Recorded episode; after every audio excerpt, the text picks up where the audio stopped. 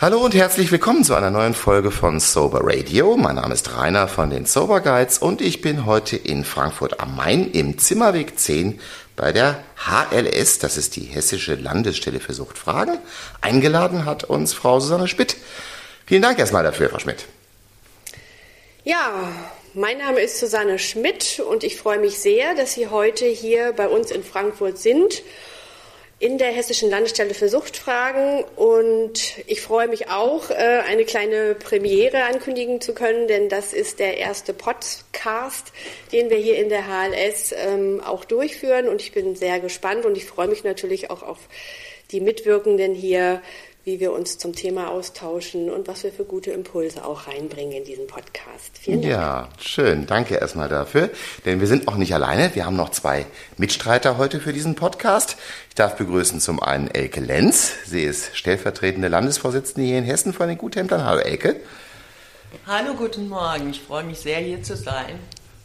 Und der vierte im Bunde ist Uli Bernhard, der Landesvorsitzende, der Langjährige hier in Hessen. Grüß dich, Uli. Hallo, Rainer. Jo, dann würde ich sagen, starten wir mal mit etwas ein, was gar nicht so einfach ist, nämlich die Aufgaben der Hessischen Landesstelle für Suchtfragen mal so zu überreißen. Ich denke, das ist für viele Aktive in der Selbsthilfe doch ein Mysteriosum so auf den ersten Blick. Vielleicht können Sie uns da helfen, Frau Schmidt, mal Transparenz sozusagen zu schaffen für das, was alles hier unter dem Dach angesiedelt ist. Ja, das mache ich sehr gerne. Ja, ein langer Name, Hessische Landesstelle für Suchtfragen. Ähm, wir sind ein gemeinnütziger Verein und eine Landesstelle gibt es in jedem Bundesland. Also wir haben auch hier in Hessen ein Alleinstellungsmerkmal und äh, beschäftigen uns mit, alle Themen, mit allen Themen ähm, rund um die Sucht, also angefangen von Suchtprävention, Suchthilfe, Suchttherapie, Suchtberatung, aber auch Sucht-Selbsthilfe. Wir sind ein Zusammenschluss der Verbände der freien Wohlfahrtspflege und ihrer Mitgliedsorganisationen, und zwar der Mitgliedsorganisationen, die speziell auf dem Gebiet der Suchtprävention und Suchthilfe tätig sind. Wir haben in Hessen ca. 200 professionelle Einrichtungen der Suchthilfe und ca. 500 Selbsthilfegruppen. Ich habe es vorhin schon äh, genannt, die HLS ist ein Verein und als Verein, als solcher hat man natürlich auch einen Vorstand. Also wir haben verschiedene Gremien, dazu gehört der HLS-Vorstand.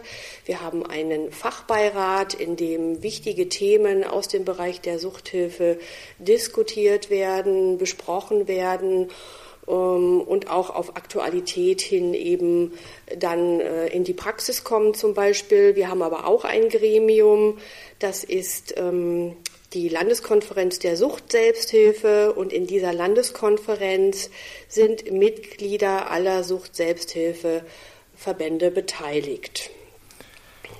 Jetzt äh, wird ja unser Schwerpunkt natürlich, das liegt in der Natur der Sache, auf dem Thema der Selbsthilfe liegen. Aber was mich natürlich noch interessieren würde, wäre diese 200 professionellen Einrichtungen. Wie setzen sich die zusammen? Das sind ja wahrscheinlich sehr unterschiedliche Einrichtungen, die darunter fallen. Ja, Einrichtungen der Suchthilfe sind überwiegend Drogen- und Suchtberatungsstellen, aber wir haben auch Substitutionsambulanzen, wir haben Konsumräume oder andere kleinere Organisationen, in denen Hilfesuchende oder Betroffene einfach auch äh, Beratung, Unterstützung finden können. Ja, da sind wir schon beim Thema, Uli. Vielleicht, äh, ich meine, du bist am längsten, glaube ich, für uns dabei, was die Suchtselbsthilfe anbetrifft. Ähm, der Bedarf ist heute sicherlich ein ganz anderer. Äh, die reine Alkoholproblematik, wie sie früher ja auch bei den Guttemplern im Vordergrund gestanden hatte, die erleben wir heute immer weniger. Und äh, das war ja jetzt gerade als ein breites Spektrum von Angeboten, was auch weit darüber hinausgeht, wo auch wir vor anderen Herausforderungen stehen. Das ist richtig. Die Selbsthilfe steht vor der Herausforderung, umzudenken, ähm, da es nicht mehr nur den reinen Alkoholiker gibt, sondern äh, Mehrfachabhängigkeit. Und durch die Mediengeschichten, Mediensüchte, die wir haben, es, wird das Spektrum immer breiter. Und dann ist es natürlich interessant zu hören, dass wir da über 200 Einrichtungen davon hier in Hessen haben. Finde ich schon ganz toll. ich muss fragen einmal, bei wie vielen Millionen Einwohnern hat Hessen aktuell? So dürfte so unter 10 Millionen liegen, oder? Über 8 ne? Millionen ja, Einwohner hm? Hessen. Okay. Genau. Mhm. Dazu kann ich vielleicht ergänzen, ähm, dass in, die, in diesen Einrichtungen natürlich auch ähm, spezielle Stellen äh, eingerichtet sind. Zum Beispiel haben wir ein flächendeckendes Netz an Fachstellen für Suchtprävention. Wir haben ein flächendeckendes Netz an ähm, Fachberatungen für Glücksspielsuchtprävention und Beratung. Also das wird wirklich hessenweit äh, gut durch Beratungseinrichtungen ähm, abgedeckt. Darüber hinaus haben wir halt die vielen Selbsthilfe. Ähm, Gruppen, die eben auch eine wichtige Funktion haben im Bereich der Suchthilfe, weil gerade Menschen, die eine Therapie gemacht haben, ähm, abstinenzorientiert oder wirklich dann ähm, auch suchtfrei geworden sind, brauchen im Nachgang natürlich eine Nachsorge. Ja, und da ähm, finde ich, bietet die äh, Selbsthilfe oder die Selbsthilfe ist ein wichtiger Baustein, ähm, ohne den es eben auch in der Nachsorge gar nicht gar nicht geht, weil die vielen professionellen äh, Beratungseinrichtungen oder Einrichtungen das nicht umfänglich eben auch leisten können. Das ist ja auch immer eine Sache der Kapazität, aber vor dem Hintergrund ist äh, die Sucht Selbsthilfe aus meiner Sicht äh, wirklich auch ein existenzieller und ein System, systemrelevanter ähm, Baustein im, im Kontext der Suchthilfe. Ich glaube, so nach dem ersten Lockdown, als zum ersten Mal der Begriff systemrelevant in Zusammenhang mit Selbsthilfe gefallen ist, äh, das äh, war für viele, die aktiv sind, auch ein völlig neues Wort, was man erstmal sich, sich herleiten musste. Was bedeutet das jetzt eigentlich für uns? Ne? Es war schon irgendwo, sagen wir mal, eine, eine positive Resonanz, aber ähm, das dann auch umzusetzen, was bedeutet Systemrelevanz für uns? Das setzt ja auch, äh, er, ermöglicht ja nicht nur neue Spielräume, sondern hat ja auch was mit Verpflichtungen zu tun letztendlich. Ne?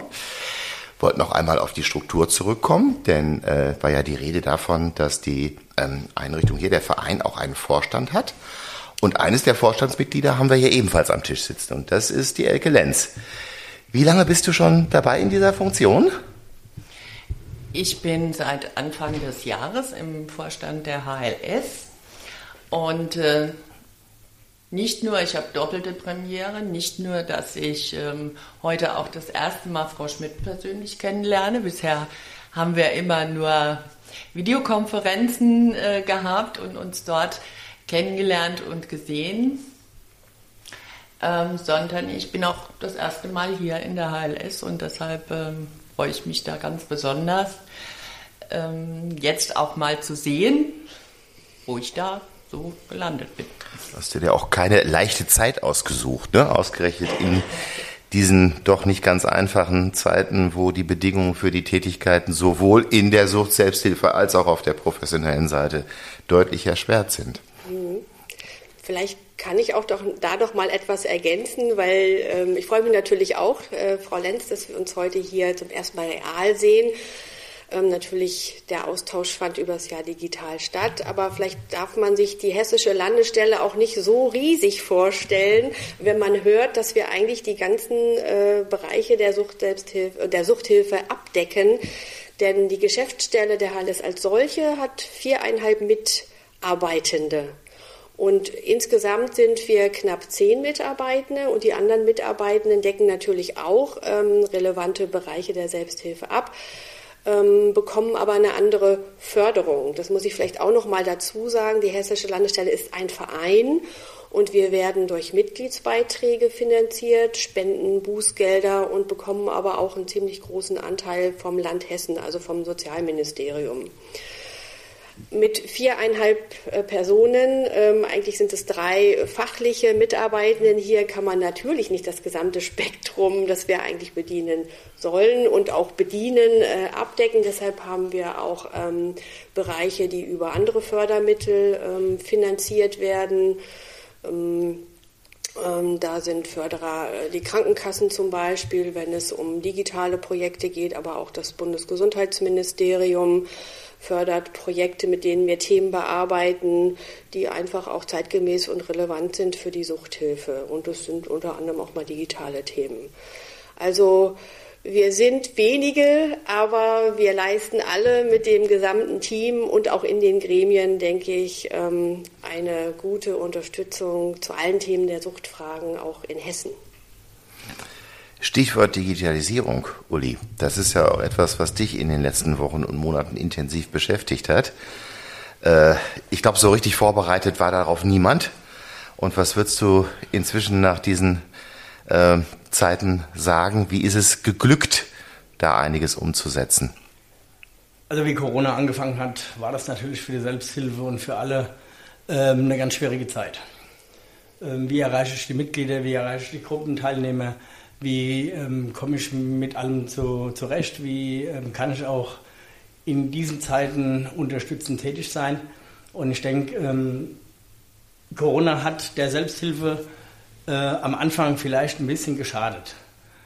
Ähm, und hat aber auch auf der anderen Seite ähm, die große, große Chance ge zutage gebracht, dass wir ähm, andere Wege gehen müssen. Dass wir versucht haben, andere Zugangswege zu finden zu den Teilnehmern, zu den Hilfesuchenden, zu den ähm, Erkrankten und konnten dann dadurch, dass es ja dieses Medium gibt, digital äh, Videokonferenzen, Telefonkonferenzen äh, als Gruppenangebote erstmal ähm, etablieren. Ähm, das hat alles ein bisschen gedauert, aber es hat Früchte getragen. Und das ist ähm, eine ganz spannende Sache, ähm, wo wir jetzt auch ähm, immer weiter gucken, wie können wir Menschen erreichen, ähm, die in so äh, Wohn ähm, im Land Hessen wohnen, wo keine Selbsthilfegruppe in der Nähe ist. Und die dann auch dort ein Stück weit über diese Videokonferenzen erstmal erreichen, denen sagen, wo, der, wo sie eventuell was sie machen können gegen ihre Problematik. Und da finde ich dieses Medium im Moment der Digitalisierung eine ganz tolle Geschichte. Gibt ja sogar schon Beispiele, wo das ganz gut geklappt hat an der Stelle. Dringen solche Erfahrungen auch zu Ihnen hier in die Geschäftsstelle durch, dass es solche Erfolgsmeldungen gibt, dass digitale Gruppen über zumindest einen gewissen Zeitraum regelmäßig zusammenkommen?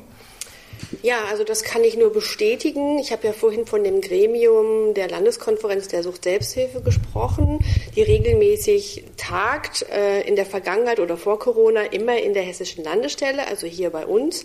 Und als Geschäftsführerin war es mir von Anfang an ein großes Anliegen, eben auch ähm, dort mitzuwirken, auch präsent zu sein, um eben Themen, die die Sucht Selbsthilfe betreffen, aus diesem Gremium in meine anderen Gremien mitzugeben, mitzunehmen, aber eben auch umgekehrt. Und ähm, wir haben einen sehr guten und äh, kontinuierlichen Austausch auch während der Corona-Zeit mit der Landeskonferenz gehabt. Es gab am Anfang ähm, wie auch in der Suchthilfe auch und auch in den Beratungsstellen allgemein erstmal die Problematik, wie, wie arbeiten wir denn jetzt zukünftig, äh, auch für die Sucht Selbsthilfe und für die Landeskonferenz. Und da muss ich sagen, äh, haben sich die Mitglieder der Landeskonferenz sehr schnell auch auf ein digitales Format eingelassen. Und ich kann mich erinnern, dass wir im Herbst letzten Jahres die erste digitale ähm, Sitzung hatten der Landeskonferenz. Und äh, das war der Start und es hat sich dann einfach fortgesetzt und während am Anfang nur sehr wenige Mitglieder dabei waren, sind mittlerweile mehr Mitglieder dabei. Auch ähm, wurde eine AG Digitales ähm, gegründet aus den äh, Mitgliedern der Landeskonferenz und mit dieser AG haben wir auch an digitalen Themen weitergearbeitet und haben jetzt im September unsere erste digitale Jahreskonferenz der Sucht Selbsthilfe auch durchgeführt. Ähm, das haben wir hier in der HLS gemacht. Ich habe den Sprecher und die Mitwirkenden eingeladen, in die HLS zu kommen, weil wir hier natürlich auch eine gute Technik haben. Und darüber hinaus ähm, hat die HLS äh, der Landeskonferenz auch einen, einen Account bei Zoom eingerichtet, den sie nutzen können und dürfen für ihre, für ihre Arbeit als Landeskonferenz. Und auf dieser Jahrestagung im September haben wir gute Beispiele vorgestellt, wie in Hessen von allen Verbänden und da gehört natürlich auch, gehören auch die Guttempler dazu, also wie Hessen wirklich arbeitet in der Sucht Selbsthilfe oder wie sie arbeitet, äh, wenn es ums Digitale geht. Und ich denke, das sind gute Beispiele gewesen und Gruppen, die bisher noch nicht äh, in der Richtung unterwegs waren, äh, konnten sich eben auch hieran ein Beispiel nehmen. Wobei ich auch noch mal erwähnen möchte, dass es natürlich auch im letzten Jahr darum ging, dass die Selbsthilfegruppen ähm, natürlich auch wie alle anderen Einrichtungen auch Mittel brauchen, um sich erstmal digital aufstellen zu können. Also da geht es um Hardware, also um Laptops, um vielleicht ein, ein Mikrofon oder um Kopfhörer. Es geht um Software. Und das war im letzten Jahr ähm, auch bei der Selbsthilfe, äh, denke ich mal, ein nicht unwesentliches äh, Problem. Und ich weiß nicht, Herr Bernhard ob es, oder auch Frau Lenz, die, der, die, die sehr viel näher vielleicht auch nochmal ähm, an ihren Mitgliedern dran sind, wie da die Situation mittlerweile aussieht. Denn das ist ja eine wesentliche Voraussetzung, um auch Digitales anbieten zu können. Ja, digitale Angebote. Ja, ich glaube, da ist viel passiert. Ne? Also ich weiß nicht, wie viel Rechnung ich alleine über die eingerichteten Zoom-Accounts in letzter Zeit so gesehen habe, weil Sie auch da den Begriff erwähnt hatten. Ne? Wie war das bei dir, Elke? Ja, natürlich hat das die Sucht-Selbsthilfe vor Herausforderungen gestellt. Ähm, aber ich muss sagen, in meinem Kreis ähm, hat es eine Zeit gedauert, ist aber dann sehr gut angekommen. Und ähm, das ist immer ein bisschen mit Mühen verbunden. Aber wenn man diese Mühen auf sich nimmt und entsprechende Erklärungen gibt und vielleicht dem einen oder anderen auch mal persönlich auf die Pelle rückt und ihm zeigt, wie einfach man eigentlich in so eine Videokonferenz starten kann, ähm, wird die Hemmschwelle natürlich niedriger. Und ähm, von daher bin ich sehr froh, dass wir jetzt in vielen Bereichen, nicht nur in unseren eigenen Gruppen, sondern auch unsere Vorstandsarbeit in Hessen ähm, sehr, sehr oft über die Videokonferenz machen.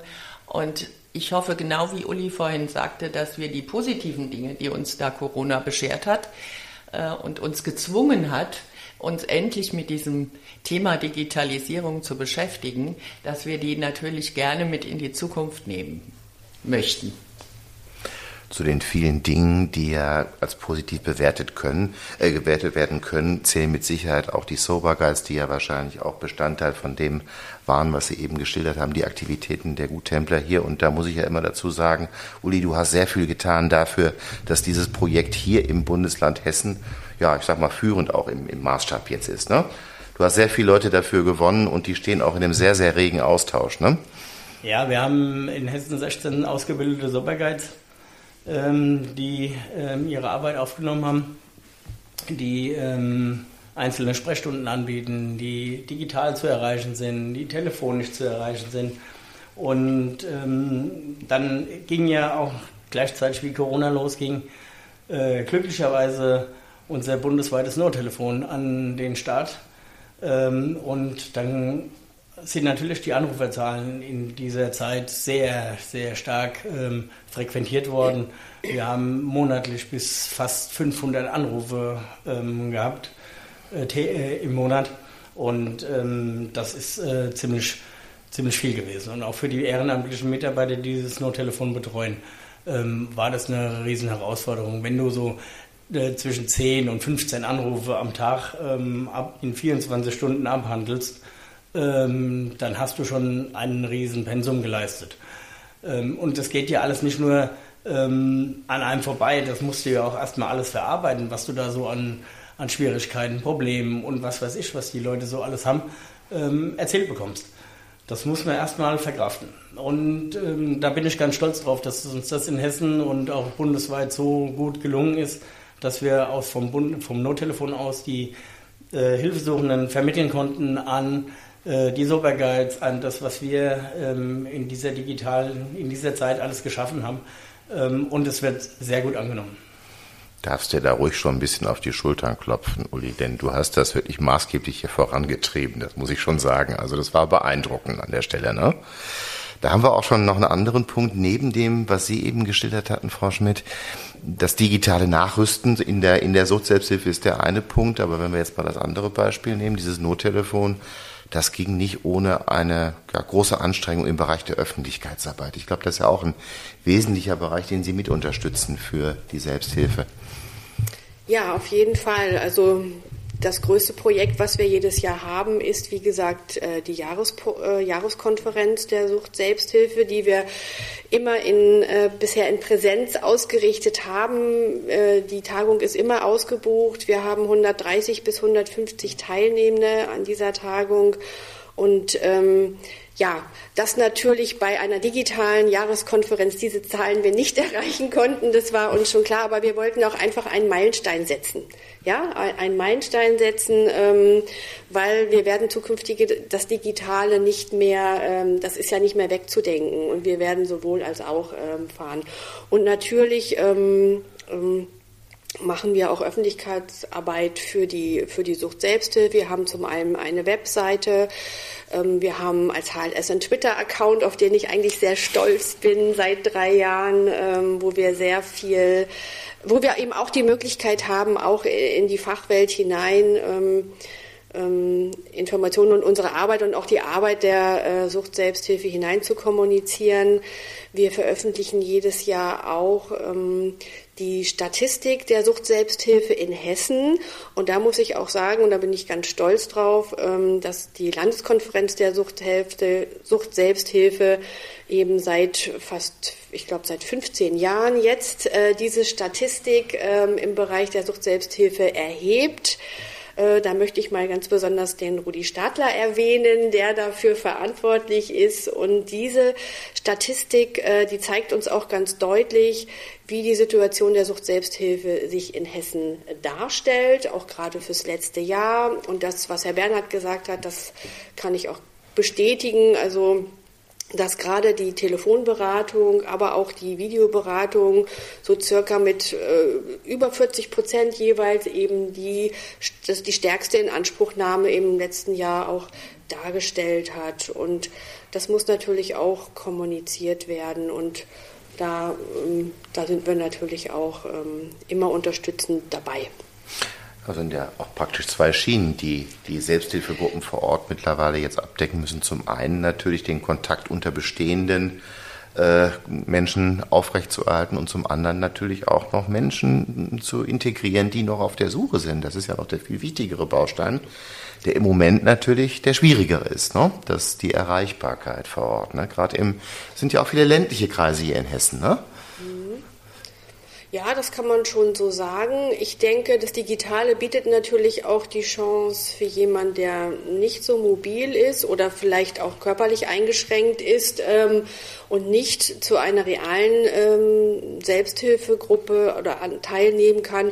Für diese Person bietet es natürlich die Möglichkeit, sich auch digital zu vernetzen und die, sich digital Unterstützung zu holen. Und natürlich ähm, möchte ich aber auch noch mal sagen, dass die, diese Face-to-Face-Beratung oder Face-to-Face-Unterstützung ähm, das eigentlich das zentrale Element sind und dass das Digitale diese Beratung oder diese Unterstützung eigentlich nur ergänzen kann. Ich glaube, sowohl in der Selbst Sucht-Selbsthilfe als wie auch in den Beratungsstellen ähm, ist die Face-to-Face-Beratung ähm, eigentlich das zentrale Element, um auch mit den Klienten, mit den Betroffenen oder auch mit den Angehörigen in Kontakt zu treten. Denn nicht jedem liegt das Digitale und wohin hatten wir es auch schon. Also es geht zum einen um die Hardware, es geht um die Software, aber es geht natürlich auch um die Digitalkompetenz auf der anderen Seite. Also wie Frau Lenz schon gesagt hat, also da ist sicherlich auch noch eine große Hemmschwelle da ich würde mal vermuten, bei älteren Menschen, aber es nicht ausschließen. Es gibt viele ältere Menschen, die ähm, haben sicherlich auch keine Probleme mit, aber auch das muss man einfach berücksichtigen. Und da, daher sehe ich das Digitale als Ergänzung, aber nicht als Ersatz, sowohl für die Sucht-Selbsthilfe nicht auf keinen Fall und auch für die, für die Suchtberatung nicht. Ich sehe nickende Gesichter bei Elke und bei Uli. Ihr werdet das bestätigen. Ne? Habt ihr äh, schon Beispiele, wo auch Menschen über den digitalen Erstkontakt in äh, die Gemeinschaften gefunden haben, um da auch den Kontakt face-to-face -face fortzusetzen? Also ich kenne das aus Nordrhein-Westfalen durchaus mittlerweile. Ja, ich kenne das auch aus meiner eigenen Umgebung. Wir haben während des Lockdowns eine Online-Gruppe ins Leben gerufen. Die war sehr, sehr schnell gut gefüllt.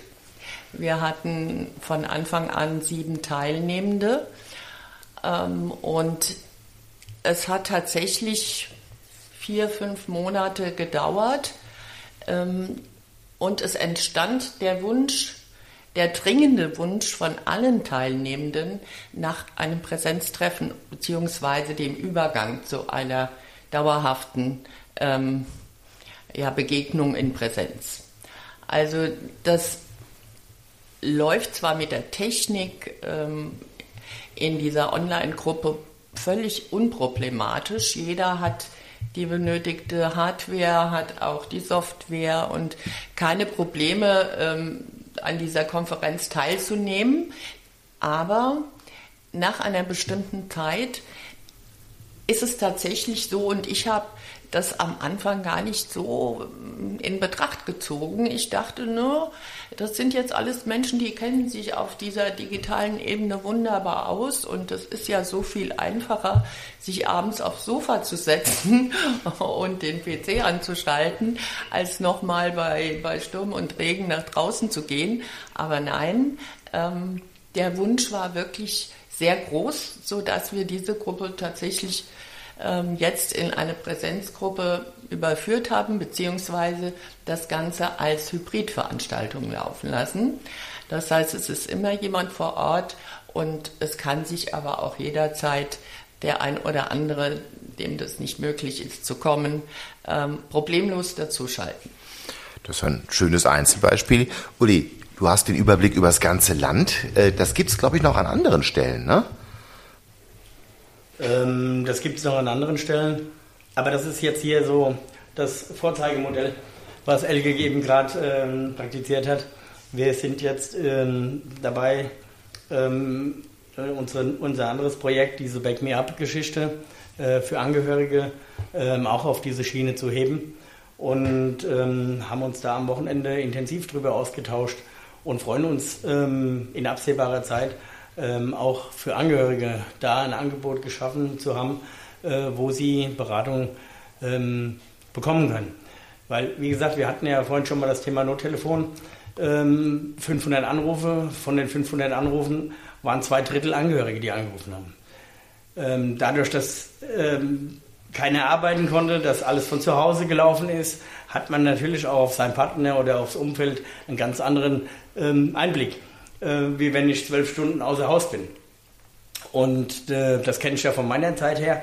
Ähm, wenn du dann zwölf Stunden unter Beobachtung stehst, äh, für den Suchtkranken ist das immer so ein heißes Thema. Ähm, und deswegen haben die Angehörigenzahlen unheimlich zugenommen, was gerade dieses Nottelefon betrifft.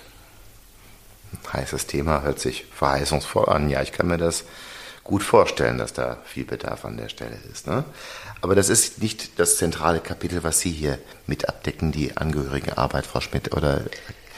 Also als hessische Landesstelle ähm, haben wir ja keinen direkten Klientenkontakt. Ähm, wir sind als hessische Landesstelle natürlich ein Service- und Dienstleister. Also bei uns äh, laufen schon auch Anrufe rein von besorgten Eltern, von Angehörigen, von Betroffenen, wo sie Hilfe finden können. Und wir haben hier eine riesige Datenbank, in der äh, zahlreiche Adressen aus ganz Hessen von den professionellen Einrichtungen gespeichert sind, aber auch von den äh, Sucht-Selbsthilfegruppen. Das heißt, bei uns kann man jederzeit anrufen oder auf den Anrufbeantworter sprechen und Unterstützung bekommen, wo dann Hilfe vor Ort zu finden ist. Ne? Denn das, was wir hier als Landesstelle in erster Linie machen, äh, unsere Arbeit ähm, speist sich aus den Aufgaben, die ich vom Vorstand kriege oder aus den Gremien. Und eine zentrale Aufgabe ist auch Fort- und Weiterbildung für die Mitarbeitenden der Einrichtungen anzubieten. Wir führen Projekte durch, wir machen Öffentlichkeitsarbeit. Ähm, wir unterstützen auch die Landesregierung, also das Sozialministerium, in der Richtung, dass wir bei Gesetzgebungsverfahren Stellungnahmen verfassen, Positionspapiere erstellen, dass wir bei Anhörungen zugegen sind und dass wir eigentlich auch bei Fragen, die aus dem Ministerium kommen, jederzeit versuchen, die natürlich auch gut ähm, zu beantworten, sei es, dass wir eine kleine Umfrage machen in Hessen zu einer speziellen Frage, um ähm, Themen dann wieder gebündelt zurückgeben zu können. Genau, das ist eigentlich so die, das sind so die übergeordneten Aufgaben, die wir haben. Und von daher, ja, wir haben natürlich auch Projekte laufen, die zum Beispiel von Krankenkassen oder vom Gesundheitsministerium finanziert sind. Und diese Projekte dienen natürlich auch, oder die Ergebnisse aus diesen Projekten sollen natürlich auch dem Land Hessen, also der Suchthilfe in Hessen dienlich sein, aber natürlich das ist heutzutage so, man teilt, äh, gerade wenn man eine, eine, Bundesfinanzierung bekommt, man teilt diese Ergebnisse natürlich auch und die sollen im breiten Feld der Suchthilfe natürlich auch nutzbar gemacht werden. Bei dem Thema Datenbank das ist natürlich auch eine Aufforderung an uns, ne, möglichst aktuelle Datensätze Ihnen zur Verfügung zu stellen, dass tatsächlich, wenn Sie Informationen weitergeben, ähm, wo kann man Hilfe bekommen, ne, dass ja. da auch wirklich dann das zu finden ist, was möglichst schnell auf die Zielgerade führt. Ne? Mhm. Das ist immer eine Aufforderung sozusagen auch an uns nach innen. Ne? Das, und, ist, das ist ganz wichtig, denn wir haben ja. zum Beispiel äh, das letzte Jahr, also von 2020 auf 2021, auch dazu genutzt, unsere Datenbank zu aktualisieren. Wir haben eine große Umfrage gestartet. Also das ist ein ist fast ein Jahresprojekt geworden, weil wir so viele Adressen äh, da drin haben. Wir haben mit der Suchthilfe angefangen und haben dann mit der Selbsthilfe haben das fortgesetzt. Ähm, das machen wir in der Regel ja, so alle vier Jahre, weil es doch einfach äh, sehr umfangreiche Arbeit ist, das wirklich alles zu aktualisieren, Rücksprachen nochmal zu nehmen. Ähm, aber wer in unsere Datenbank, also in die, in die ähm, auf der Webseite in die, in die Datenbank schaut, der kann in der Regel schon auf aktualisierte Adressen zurückgreifen. Und natürlich sind wir auf die Organisationen, auf die Einrichtungen, wie Sie sagen, angewiesen. Also wenn da sich Veränderungen ergeben, dann brauchen wir diese Informationen natürlich auch, um unsere Datenbank aktuell halten zu können. Große Aufgabe, hm? gerade mit dem doch überschaubaren Apparat, der Ihnen dafür zur Verfügung steht. Ähm, Sie haben das Thema Politik angeschnitten. Jetzt ist das wahrscheinlich überwiegend die Landespolitik, mit der Sie beschäftigt sind hier vor Ort. Genau, also wir sind, stehen in engem Kontakt mit dem äh, hessischen Sozialministerium. Wir stehen aber auch mit dem, äh, für den Bereich Glücksspiel mit dem Innenministerium in Kontakt. Wir bekommen, wie gesagt, immer wieder Anfragen. Ähm, ähm, zu Themen, die die Landesregierung natürlich im Bereich Sucht, Suchthilfe beschäftigt. Wir haben ja auch den Koalitionsvertrag, in dem einzelne Themen verankert sind. Und wir werden natürlich, das hatte ich ja vor, zu Anfang schon erwähnt, ähm, auch durch, die, durch das Ministerium, also durch das Land Hessen finanziert. Und ähm, was ich auch noch gerne erwähnen möchte, ist, dass auch das Land Hessen für die Sucht-Selbsthilfe einen großen Betrag, finanziellen Betrag zur Verfügung stellt, um die Selbsthilfe in Hessen zu unterstützen. Wir haben im Moment in diesem Jahr 454 Organisationen, die von dieser Förderung äh, profitieren. Und unsere Aufgabe als hessische Landesstelle ist es, diese Gelder entsprechend auch zu verteilen. Und das wird Frau Lenz äh, auch bestätigen können. Und das ist eine Arbeit, die wir schon eigentlich ähm, sehr, sehr lange machen. Und von daher kann man sagen, das Land Hessen unterstützt durch diese finanzielle, durch diese finanzielle Förderung eben auch die Sucht-Selbsthilfe in Hessen, die ja über weitere Finanzierungsmöglichkeiten, das sind ja die Mittel von der Deutschen Rentenversicherung Bund auch nochmal ähm, Gelder bekommt. Und auch da übernehmen wir die Organisation und die Verteilung dieser DRV-Bundmittel. Also das läuft auch alles über die HLS. Ähm, also kann man das auch als Qualitätskontrolle werten, denke ich mal. Ne? Äh, als Qualitätskontrolle würde ich das nicht äh, verzeichnen, aber da wir ja so viele Gruppen in Hessen haben und ähm, über die DRV, die von die DAV-Bundmittel beantragen können, braucht es ja eine zentrale Stelle, die das da bündelt. Und das sind wir hier in der HLS. Also da werden alle äh, Mitgliedsorganisationen angeschrieben, es können Anträge gestellt werden, das wird alles hier verwaltet. Also in diesem kleinen Apparat, den Sie vorhin genannt haben, ähm, tun wir eben auch ganz ähm, viel, um die Selbsthilfe da zu unterstützen. Ja, vielleicht nochmal an dich, Uli, das Wort zum Thema Ähm, jetzt gerade im Bereich der Politik, da können wir uns immer sehr, sehr viel wünschen. Wir wünschen uns natürlich jetzt auch hm, vielleicht manches von, von einer neuen Bundesregierung, wenn sie dann irgendwann mal im Amt ist. Manche Dinge zeichnen sich ab, die kann man als positiv oder negativ bewerten. Aber was haben wir für, für Erwartungen? Wird es einfacher in den kommenden Jahren für die Selbsthilfe? Bevor welchen neuen Herausforderungen stehen wir? Und was wünschen wir uns? Ja, gute Frage, ähm, Rainer. Das ist wirklich interessant. Da habe ich mich im Moment noch gar nicht mit beschäftigt, hatte ich noch gar keine Zeit dazu. Ähm, muss ich ja ganz, ganz ehrlich dazu sagen, weil ähm, diese ganze Digitalisierung, die Veränderungen, die jetzt in den letzten anderthalb Jahren ähm, durch Corona ähm, an uns an Herausforderungen herangetreten sind, haben dafür keinen, keinen Zeitraum gelassen. Ähm, aber ich habe eine andere Frage an die Frau Schmidt.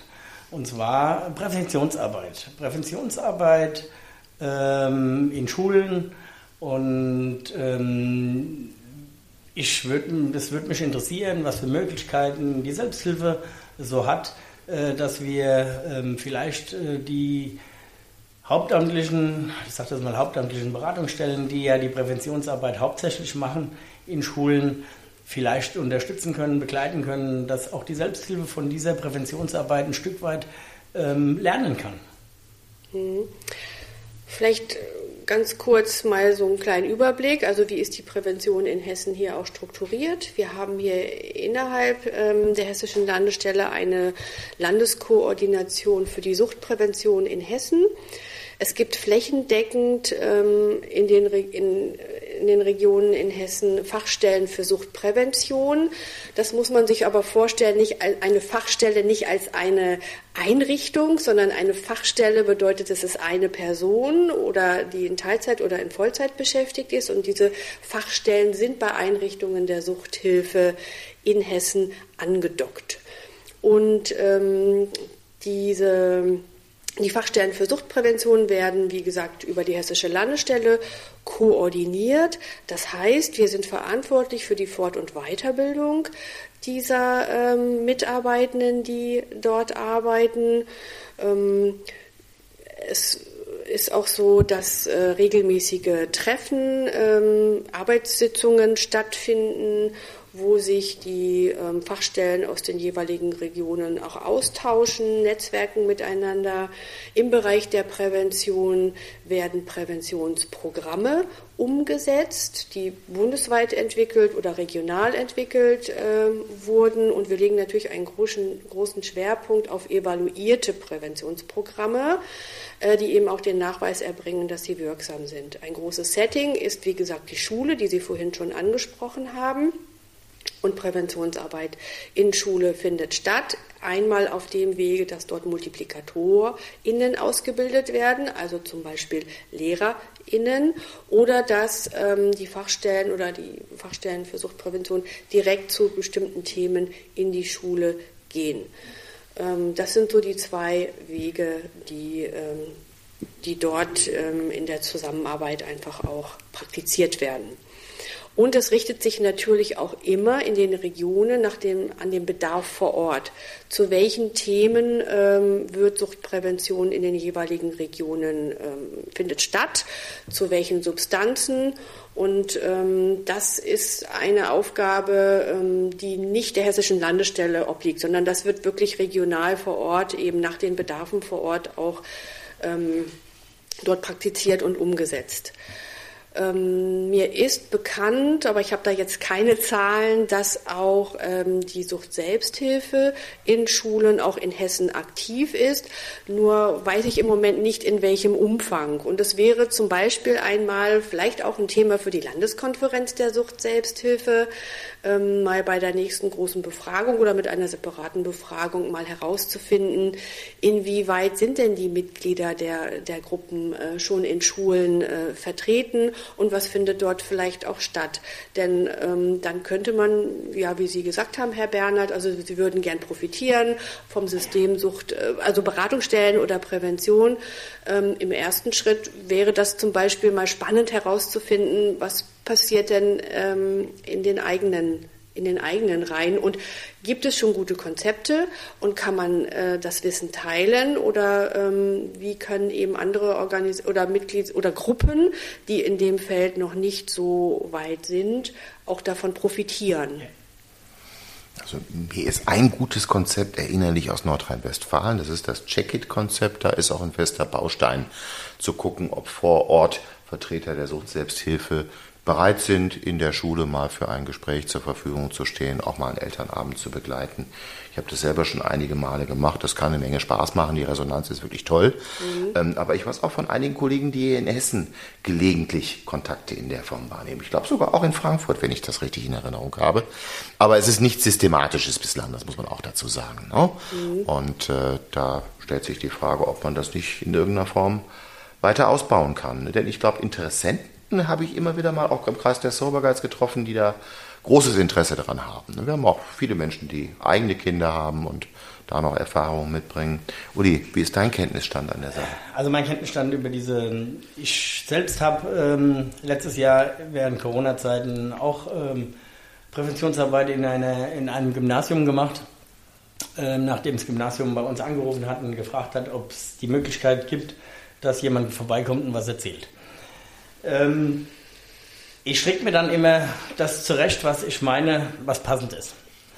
Ähm, aber ich spreche wahrscheinlich nicht das an oder genau diesbezüglich an, was eigentlich junge Menschen in dem Alter zwischen 14 und 16, sage ich jetzt mal, so eigentlich hören wollen.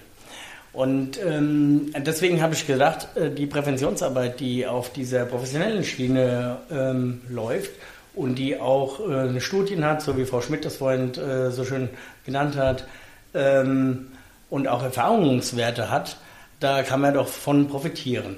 Und das schadet bestimmt nicht, wenn das die Selbsthilfe sich auch mal ein Stück weit anguckt, wie das ähm, in der heutigen Zeit läuft. Ich habe vorhin schon mal mit der Frau Schmidt darüber gesprochen und es gibt viele, viele ähm, Projekte, die man auch runterladen kann im Internet und wo man sich schlau machen kann, wie so Schulprävention eventuell aussehen kann. Und das hat mir schon unheimlich viel geholfen, dass wir darüber mal gesprochen haben. Fand ich toll. Mhm. Da würde ich aber gerne ergänzen, dass eben gerade Prävention eingebunden sein muss und sollte in auch eine gute Struktur, in eine kommunale Struktur und in eine fachliche Struktur. Also ohne die Einbindung von Fachstellen für Suchtprävention oder ohne die Einbindung von professionellen ähm, Einrichtungen der Suchthilfe ähm, sollte aus meiner Sicht ähm, keine Prävention betrieben werden. Und es gibt vielleicht auch die Möglichkeit, dass man sagt, wenn man äh, im Bereich der Selbsthilfe ähm, ähm, angefragt wird. Wir hatten das jetzt an einem Beispiel eines Projektes, ähm, das nennt sich Webcare Plus. Es ist ein digitales Angebot. Ähm, da geht es um exzessive Mediennutzung und es geht darum, Informationen ähm, über Beiträge zu liefern für, interessant, äh, für Interessierte, für Betroffene, aber auch für Fachpublikum. Dazu gibt es eine Webseite und wir sind ausschließlich digital unterwegs. Ähm, und das ist auch im Bereich der Selbsthilfe angesiedelt. Und wir ähm, bewerben diese Themen, die wir da aufgreifen zum, zur exzessiven Mediennutzung, auch über Twitter, Facebook und Instagram. Wir haben aber auch festgestellt, dass rein digital nichts geht. Ja, also man kann nicht ausschließlich äh, digital unterwegs sein und deshalb gab es in diesem Sommer eine Roadshow durch Hessen. Ähm, die haben wir gemacht mit diesem digitalen Projekt, also jetzt wirklich in Präsenz zu gehen. Und ähm, wir haben dann uns die ähm, Fachstellen für Suchtprävention oder eine Einrichtung für die Suchthilfe vor Ort mit hin, hinzugenommen. Also als Tandem quasi ähm, diese, diese Aktion durchgeführt. Und das war eine sehr gute Entscheidung und auch Lösung. Also von daher, wenn Sie jetzt erstmal ähm, allein oder unterwegs sind oder Sie bekommen eine Anfrage, schauen Sie doch einfach auch rein, welche Einrichtungen in Ihrer Nähe ähm, vielleicht auch das in einem Tandem machen könnte oder auch wollte oder wenn es Zeit oder wenn, äh, wenn die Zeit da ist. Aber auf der anderen Seite würde ich eben auch das ähm, favorisieren, was ich Frau, was ich erwähnt habe. Und da, Frau Lenz ist ja auch in der Landeskonferenz Selbsthilfe. Ich selbst bin ja auch immer mit dabei. Also dass man da durchaus auch zweigleisig fahren kann und das eine auch mal untersuchen könnte, aber das andere vielleicht auch ähm, mal ausprobiert. Vielleicht so als ganz konkrete Frage jetzt an die Kollegen, die ich jetzt so vor, vor Augen habe, die sich sowas vorstellen könnten. Ähm, Ihre Empfehlung wäre immer erst auf die örtliche äh, Koordinierungsstelle zu, zuzugehen und nicht auf eine Schule selbst, wenn ich Sie richtig verstanden habe. Also Ansprechpartner wäre die entsprechende Präventionsstelle vor Ort. Also es gibt natürlich, und das weiß ich auch aus der, aus der Landeskonferenz, also aus äh, vereinzelte Rückmeldungen bekomme ich dort auch, dass, äh, dass dort direkt angefragt wird. Und äh, natürlich können Selbsthilfegruppen, wenn sie angefragt gefragt habe. Ähm, das sind Erfahrungen aus der Praxis und jahrelange Mitglieder, die in, in Selbsthilfegruppen aktiv sind, ähm, können natürlich auch einen Beitrag leisten. Und das heißt, soll nicht heißen, dass nur ausschließlich immer die Kombination mit einer Fachstelle für Suchtprävention im Idealfall wäre das natürlich gut, aber natürlich kann auch eine Fachstelle für Suchtprävention auch nur bestimmte Anzahl an Angeboten und, und Bedarfen abdecken. Und deshalb ist die Selbsthilfe ja auch so wichtig, die Suchtselbsthilfe, dass eben auch da Wissen vorhanden ist. Ähm, und, in der Re und die meisten Mitgliedsorganisationen gehören ja einem Verband an. Und der Verband ist ja auch bereits im Bereich der Suchthilfe aktiv. Es ist ja nicht äh, losgelöst aus irgendeiner Struktur. Also die Mitgliedsorganisationen der Sucht-Selbsthilfe gehören einem Verband der, Frei also der freien Wohlfahrtspflege an. Und in, innerhalb dieser Verbände spielt auch Suchthilfe eine zentrale Rolle. Ja, also da müsste man eben auch mal gucken, was für andere Möglichkeiten oder weitere Möglichkeiten es einfach gibt, da auch noch an Wissen zu partizipieren oder wie Zukunftsgedanken sein können. Und das sehe ich zum Beispiel als die Aufgabe einer Landeskonferenz auch an. Ja Oder Thema, Frau Lenz, würden Sie mir da widersprechen? Nun haben wir nicht den Sprecher der Landeskonferenz jetzt hier vor Ort, aber ich denke auch, ähm, wir sind ja in diesen Zeiten auch viele offen für viele Themen. Ja? Also von daher. Ja, das ist richtig. Also dieser Landeskonferenz ähm, gehöre ich ebenfalls seit Anfang des Jahres an. Also zwei neue Jobs auf einmal, kann man so sagen. Ähm, das ist ein, auch ein tolles äh, Forum, das dem Austausch dient. Aber ähm, was ich prinzipiell sagen wollte zu dieser Anfrage wegen der Schulen und der Präventionsarbeit. Ähm, darüber hinaus ist es ja ohnehin ein schöner Gedanke, mehr mit der professionellen Suchthilfe zusammenzuarbeiten als Sucht-Selbsthilfe. Ich weiß, dass wir in den vergangenen Jahrzehnten ähm, da immer mal so unsere Schwierigkeiten hatten, die Selbsthilfe und die professionelle Suchthilfe, ähm, wobei das aber für meine Vorstellung unglaublich viel Sinn macht. Es sind sich ergänzende Angebote und keine konkurrierenden, so sehe ich das. Ähm, und wie überall ist es halt wichtig, ein Netzwerk zu haben. Äh, von daher bin ich jetzt Frau Schmidt für die Hinweise schon mal sehr, sehr dankbar und gebe ihr völlig recht, das ist erstmal ein Thema für die Landeskonferenz. Und ähm, schon haben wir wieder einen neuen Schritt gemacht. Ist doch toll. Müssen wir auch noch in 2022 Dinge zu erledigen haben. Ne? Jetzt haben wir einen großen, großen Bogen geschlagen. Und ich glaube, wir haben doch einiges an Transparenz reinbekommen in das, was, die, was hier unter dem Dach geleistet wird. Denn das ist doch eine ganze Menge. Und äh, ja, haben wir noch einen Bereich vergessen? Ich denke, es war sehr, sehr viel Information. Ähm, sehr, sehr viel, was hier auch für die Selbsthilfe geleistet wird, von dem wir natürlich auch profitieren, vom, vom Know-how und vom, vom Networking letztendlich.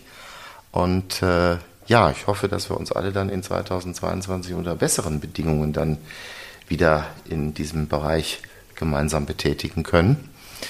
Was wünschen wir uns für 2022? Jetzt haben wir schon November erreicht. Ich darf vielleicht Sie als erstes anfragen, Frau Schmidt. Mhm. Also ich wünsche mir für die, Sucht, für die Suchtberatung äh, insbesondere ähm, eine stabile äh, Finanzierung und eine gute Struktur in den Kommunen, also um, weil wir gerade in Corona-Zeiten festgestellt haben, ähm, dass das System, dass die Struktur der Suchthilfe einfach essentiell ist. Ja, also wir brauchen diese Strukturen. Und ähm, sie ist nicht in allen Bereichen auskömmlich finanziert. Und ich wünsche mir auch für die Sucht Selbsthilfe, dass sie weiterhin finanziell gut unterstützt wird und dass sie auch im Bereich der Digitalisierung gut unterstützt wird, auch in den nächsten Jahren. Und dass sich das ähm, beibehalten lässt oder eben auch noch ausbauen lässt, aber eben als Ergänzung. Und ich denke, ähm, das ist ein Thema, an dem wir arbeiten. Und natürlich wünsche ich mir auch ähm, für die Sucht Selbsthilfe einen guten Austausch und ähm, eine gute Entwicklung hinsichtlich der Mitglieder, denn äh, das ist ja nicht nur bei den Guttemplern, glaube ich, ein Problem, sondern bei der Sucht Selbsthilfe allgemein, dass es da so ein bisschen an Nachwuchs fehlt und ähm, wünsche ich mir, dass eben ja, dass auch Konzepte oder Ideen gefunden werden, können gern auch mit meiner Unterstützung in der Landeskonferenz, um zu, um zu brainstormen, wie bekommt man denn jetzt ähm, die Mitgliederstruktur oder wie kann sich die verändern und wie kann sich die auch ähm, das, was Herr Bernhard vorhin gesagt habe, ähm, eben auch auf andere Süchte mehr fokussieren, die ja, ähm, die ja da sind aktuell. Ja, also es ist nicht nur mehr der Alkohol, sondern es sind viele Süchte, auch Verhaltenssüchte hinzugekommen. Und gerade durch die durch Corona und durch das Digitale, ähm, durch den ähm, durch das Homeoffice, wir mussten viel digital sein, unsere digitalen Instrumente viel stärker nutzen als bisher. Und ähm, da braucht es dann eben auch ähm, die entsprechende Entwicklung, Unterstützung dahin so Oder Hilfe. Die mhm. Realität bei manchen Süchtigen eben heute darstellt und verändert hat, wird sich auch die Sucht-Selbsthilfe in irgendeiner Form verändern wollen. Das waren eine ganze Menge Wünsche, aber ich glaube, ja. im Großen und Ganzen ja, können wir die alle, glaube ich, nachvollziehen und im großen Umfang bestätigen. Ne? Elke, magst du noch mal anfangen? Was sind deine Wünsche? Ja, du hast vollkommen recht. Frau Schmidt hat schon so viele schöne Wünsche formuliert. die möchte ich alle übernehmen. Ähm, für die Guttempler wünsche ich mir speziell, äh, dass äh, die Umstrukturierung gelingt. Wir sind auf einem guten Weg, dass wir viele Unterstützer gewinnen. Aber fast noch mehr wünsche ich mir, dass wir so viele Menschen wie möglich erreichen, die diese Unterstützung von uns haben möchten, brauchen, wollen. Ähm, Verdient haben, würde ich doch ergänzen. Ja, genau. ähm, das wünsche ich mir und ähm, ich bin im Moment ganz zuversichtlich. Das ist ein schönes Wort.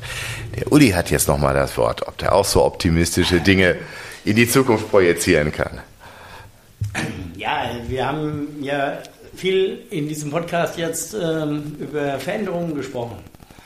Und ich wünsche mir eigentlich nicht ganz so viel wie meine zwei Vorrednerinnen.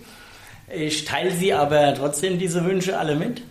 Äh, ich wünsche mir aber auch viel Unterstützung in den Kommunen.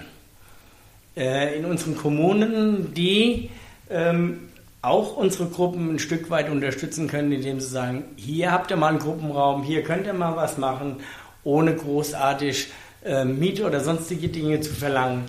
Ich denke, das ist äh, mein Wunsch, den ich habe, damit sie diese Arbeit, die die Selbsthilfe leistet, auch ähm, rechtwürdigen äh, und auch ähm, ein Stück weit unterstützen. Kommunale Unterstützung sicherlich ein ganz wichtiges Thema an der Stelle. Ich würde mich ganz herzlich nochmal bei Ihnen bedanken, Frau Schmidt, für die Einladung. Ich würde mir auch wünschen, dass dieser Podcast von vielen geteilt wird, um einfach mal deutlich zu machen, dass die Selbsthilfe nicht irgendwo sich auf das, was lokal vor Ort passiert, beschränkt, sondern dass es schon einen großen Apparat oben drüber braucht, der auch viel Verantwortung trägt und viel Unterstützung leistet. Und das war jetzt mein Schlusswort an der Stelle. Ja, dann vielen Dank auch von meiner Seite. Ja, ich, mir bleibt auch nur noch Danke zu sagen, vor allen Dingen an Frau Schmidt für die großartige Unterstützung und die Bereitschaft vor allen Dingen, diesen Podcast mit uns zu machen. Und ähm, ich wünsche euch da draußen alles Gute. Ja, ich bedanke mich auch im Namen des Landesvorstandes Hessen, der Guttempler, und freue mich auf die weiterhin gute Zusammenarbeit, die wir mit der Hessischen Landesstelle für Suchtfragen in den letzten Jahren angefangen haben und auf die Fortsetzung unserer guten Arbeit.